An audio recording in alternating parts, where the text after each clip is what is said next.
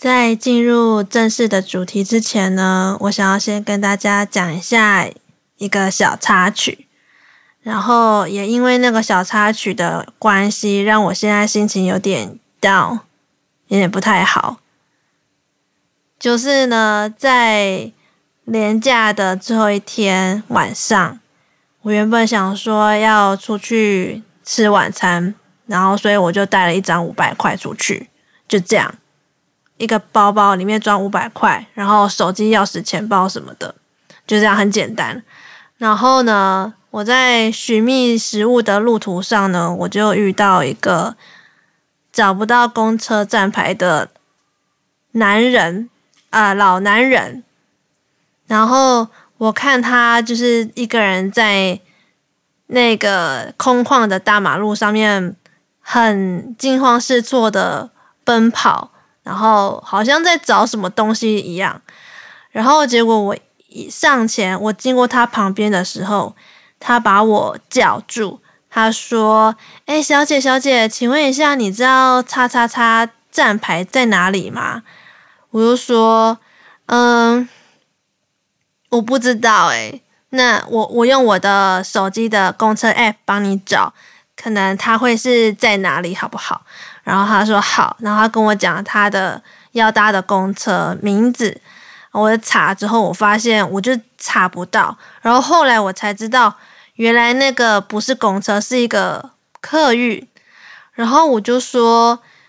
呃，那请问他是你是要去哪里？他跟我讲，他是要去林园的工业园区上班，然后他因为上班时间快到了，他如果再不搭车，再不找到那个公车站牌的话，很有可能他就会迟到，然后他就很紧张，也不知道该怎么办的那种眼神。然后我看到那个眼神，我就觉得，就是会激起我一种。同情心，然后我就问他说：“那你有没有去问附近的店家，看那个公车站牌在哪里？你有没有去问？”他说他有，可是因为那个些店家有的是已经关店了，有的是他根本不知道，所以他更不知道该怎么办。我说：“那不然你之前都是怎么去上班的？”他就说他之前都是直接开车去，只是因为那时候。昨天就是他的车子坏掉，拿去送修，所以就必须他要搭客运，然后转一些其他的交通工具去上班。可是他就是现在就找不到那个客运的站牌在哪里。然后我就说，还是你要搭计程车去，这样子比较快。他就说，那可是因为他的身上的零钱就是不够。搭计程车去他公司的地方，他就把他自己的钱包全部拿出来给我看，说：“你看，我现在身上只有两百多块。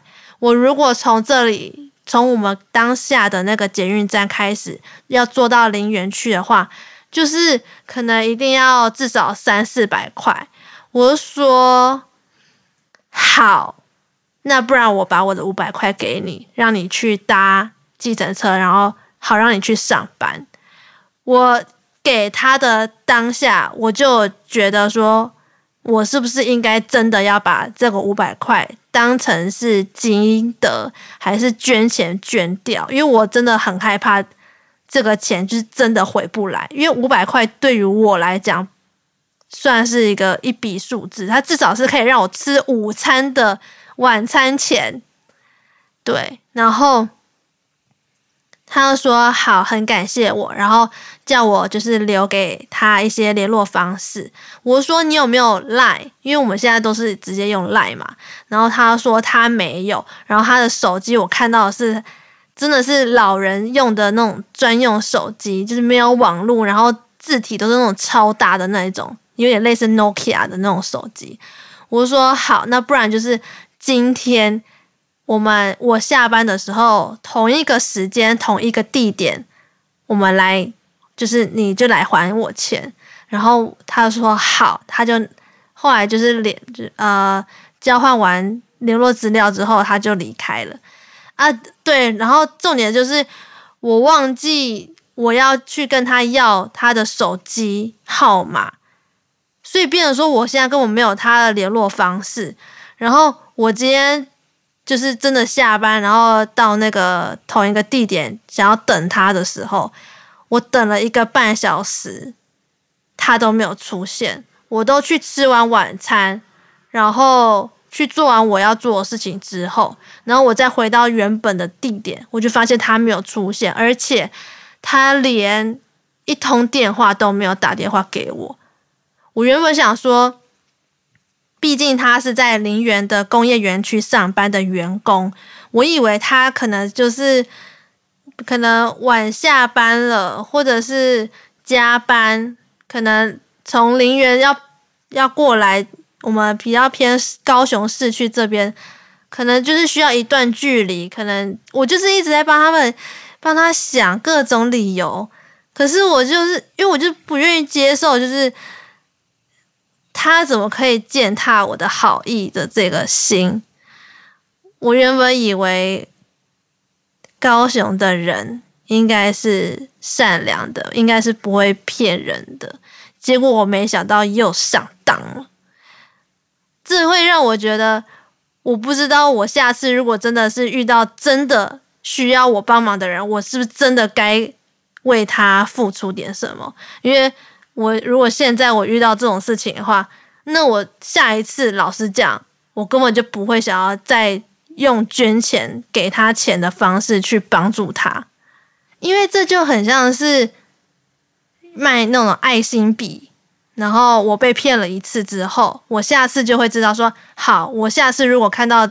爱心笔在那边卖什么公益的，我就是不会去买，因为我就知道他们在骗钱。什么一支笔两三百、五百块，我觉得这个很扯。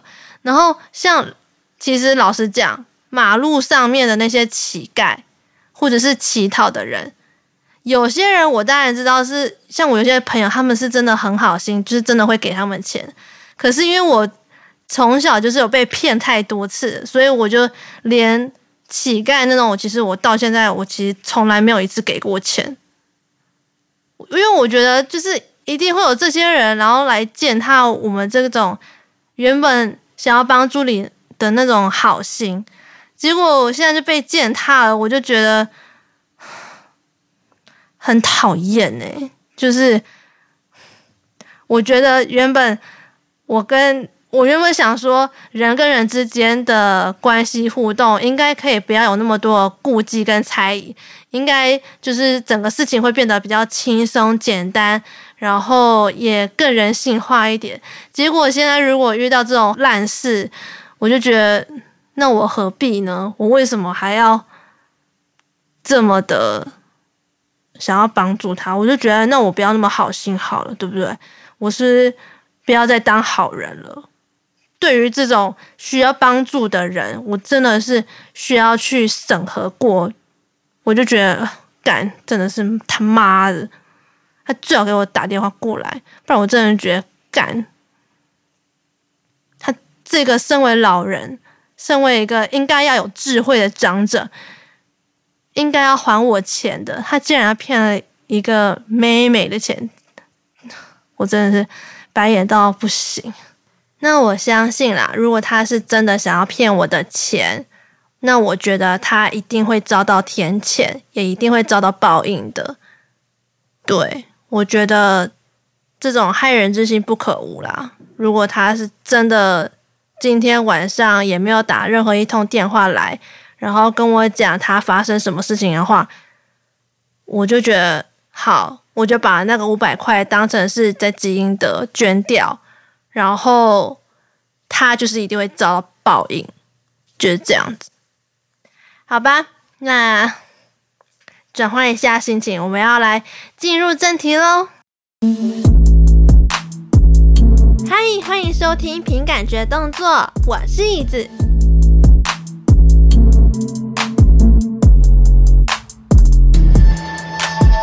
那这一次呢，为什么想要来讨论真人的 VTuber？或者是甚至叫 AI 机器人呢？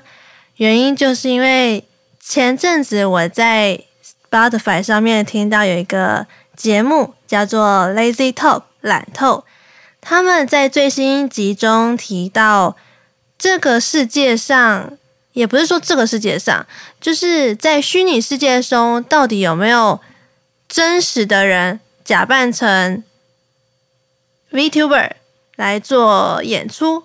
因为在他们的想法里面呢，可能是觉得啊，现在 VTuber 就是只有二 D 的动画来做呈现。但是这一集呢，我想要跟他们说的是，其实现在的科技已经到达了可以运用 3D 的技术来呈现一个真实的人。那这一号人物呢，叫做 Ri，他是来自韩国的艺能歌手。那想要知道他们最新一集想要讨论的地方在哪里的话呢，可以上网搜寻 Lazy Talk。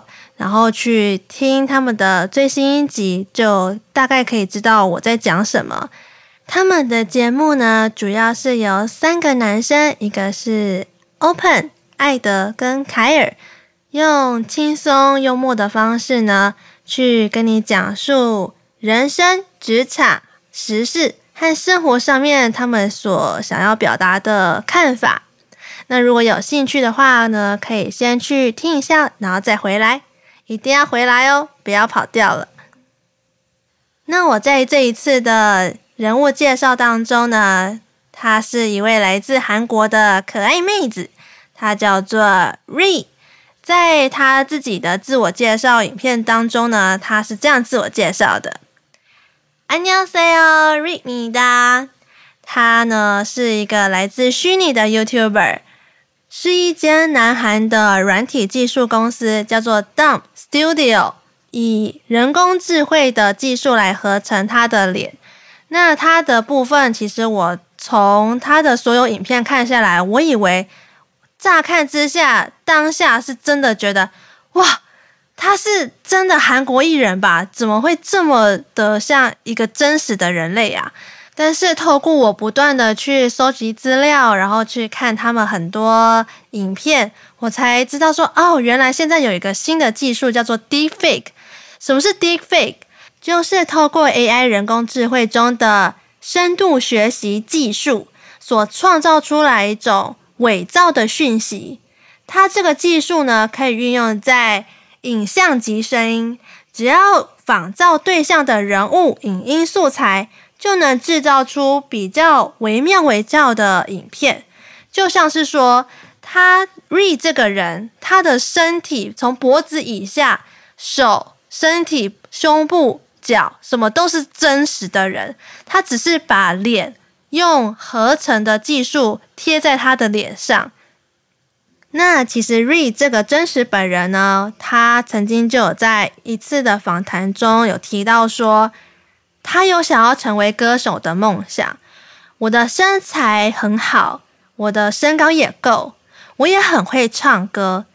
可是，在韩国这样相当重视外貌的国家里面，我觉得我长得很不好看，也很不受欢迎。所以，其实我相当的自卑。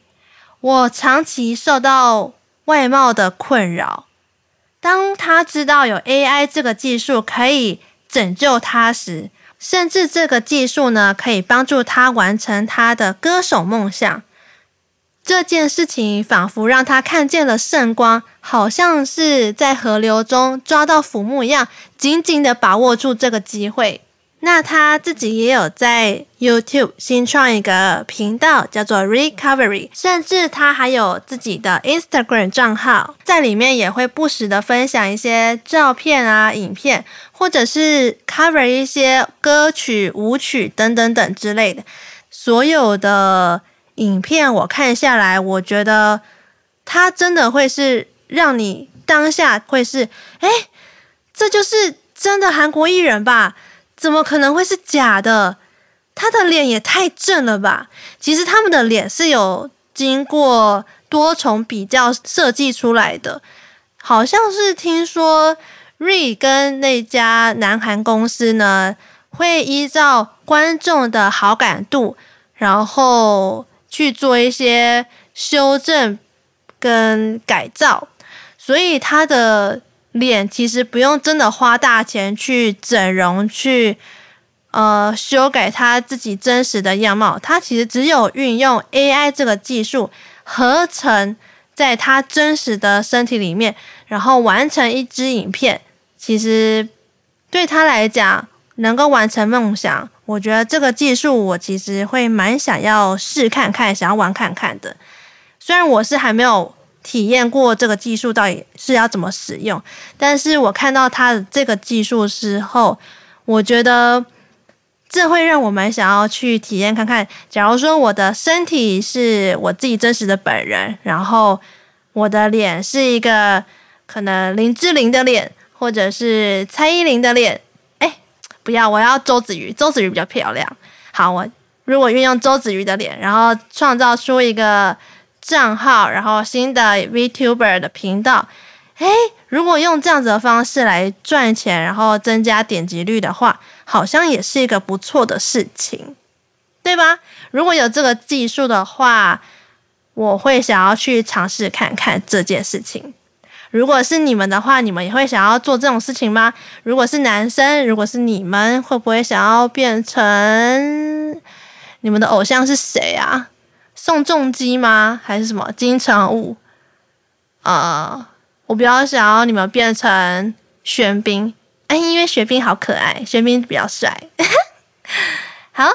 那其实呢，许多人会为了获得他人跟社会的认同嘛，所以就只好会用整容啊、修图啊，每次拍个照就是美图秀秀，修到爆炸的方式来去呈现一个虚拟的脸的话，其实我觉得用 AI 的呈现其实也差不了哪里去啦。那其实呢，我突然想到，之前韩国有出一个漫画，它叫做《整容液》。我不知道你们大家有没有看过或者是听过这一部电影，或者是这个漫画。那这部漫画呢，它主要就是在讲说，因为南韩它就是一个很注重外貌的时代嘛，然后他这部电影就是呃讲说一个屡受歧视的棉花糖女孩，在使用这个整容液之后呢，如愿成为一个广受欢迎的女神。那这个整容液的使用方法就是，她要拿到一瓶整容液，那那个整容液呢，要倒在自己的肉上面，然后那个肉呢，就可以像是捏泥土一样，捏出你自己想要的外貌还有身形。那她就是因为这个女孩，她呃把自己捏捏捏，很像捏泥巴一样，捏成了一个很完美的女神。那他因为有了这样的外貌，导致说他的追求者开始络绎不绝，而且甚至吸引经纪人想要签他当艺人。他还迅速结识了一些高富帅，不论事业啊、爱情，都其实都让他走向了人生巅峰。可是他其实万万没有想到的事情，这个整容液用太多之后，开始产生副作用，让他。不得不做出一些害人的行为。那个整容液的副作用就是，假如说你把你的肉泡在那个整容液太久的话，那个肉其实是会腐烂、消失，甚至是不见的。那如果你的肉不见的话，那怎么办呢？他就会开始想要去偷用别人的肉，去把别人给杀死，把那个尸块补在自己的身上。然后，因为这个整容液呢，它使用是有一个期限的，它的期限就好像是灰姑娘的那种什么期限一到，她的脸就会开始跟雪融一样，这样子慢慢的融化，慢慢的融化。那如果外面的人看到，就一定会觉得，哎，你怎么那么奇怪？所以他就会开始想要把别人给杀死，然后想办法偷渡拿到这个整容液，然后。用这些尸块的肉补在自己的身上，以维持他的事业和爱情。那其实这部电影呢，是来自于《奇奇怪怪》这一部漫画。那这一部漫画呢，它其实真的是蛮奇奇怪怪的啦，因为它都会用一些天马行空的画风，或者是思考逻辑来阐述一些社会的怪现象。对，我觉得这个作者超酷的。但老实说，我觉得我看完他的所有漫画，还有再去看了他的电影之后，我真的真心大推你们看漫画就好，就是下载漫画，然后直接看完，因为它其实也不长，就是可能你可以花一整天时间，你就可以全部看完了。然后电影我是觉得我没有那么推荐啦，但是如果你有那个闲钱的话呢，就可以去看一下。那因为我前面已经介绍了韩国的真人 VTuber，那怎么能少得了日本的呢？韩国有，日本也要有啊，对吧？所以日本呢，我想要来介绍有一个叫做 Ima Green。Ima Green 这个人物呢，是我从去年就有在追踪他的 Instagram，然后。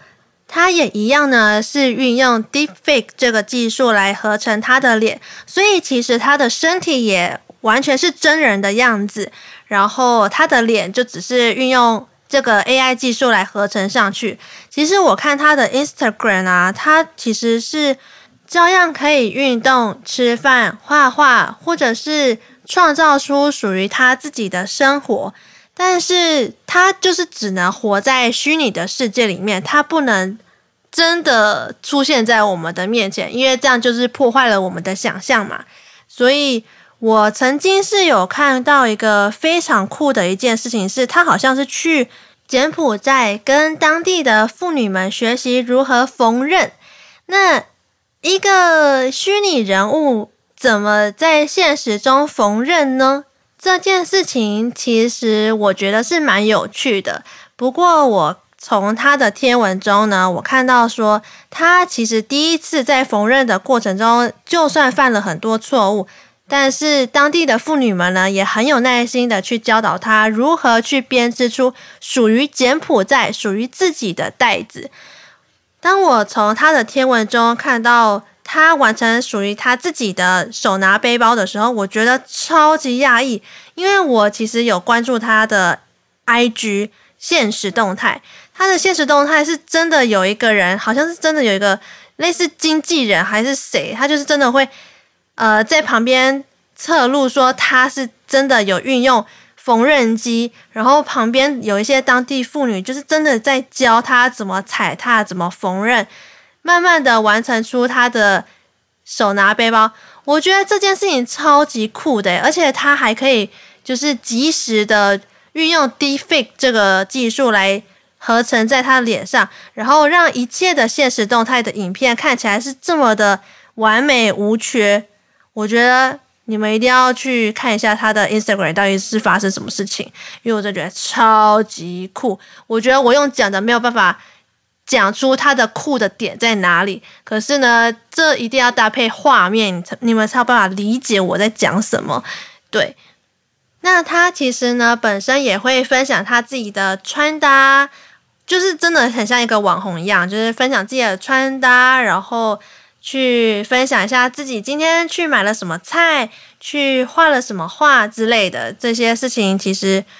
嗯，我觉得蛮酷的啦。但因为时尚这个主题呢，我前面几集已经做过了，所以在这里呢，我对于他，我就想说，既然是要讲 Deepfake 这个技术的话，那我想说可以把它融合在一起。因为韩国有 Ri 这个人，那日本也有，就是 Ima Green 这个这号人物。那如果大家喜欢这次的分享呢，也不妨去他们的 Instagram 看一下他们的画面，这样子。嗯，那喜欢我这一集的话呢，不要忘记帮我在 Apple Podcast 留言五颗星哦。上次我还有发现有多了一些新的留言，我看到，我觉得蛮感动的。好，然后如果你是用 Spotify 或者是呃，KKBOX 的话，就记得帮我点个关注，然后也要记得来我的 IG Action by Feeling 来关注我哟。嗯，然后现在已经是晚上十二点了，然后那个该死的老人还没有打电话给我，好吧，那我就当这个钱就是来当做应积阴德好了。So sad。到底为什么你们都不会被骗啊？还是你们有被骗，只是没有跟我讲？我怎么会那么容易被骗呢？我朋友其实都跟我讲说，我真的是天真到让所有诈骗集团都觉得他们很有成就感，因为成功骗到我。啊，为什么？老天爷啊！不要再骗我了啦！好啦，反正如果大家喜欢这一集的话呢，就来关注我吧。那我们下次再见喽，拜拜啦！生气气，我对于我自己生气气。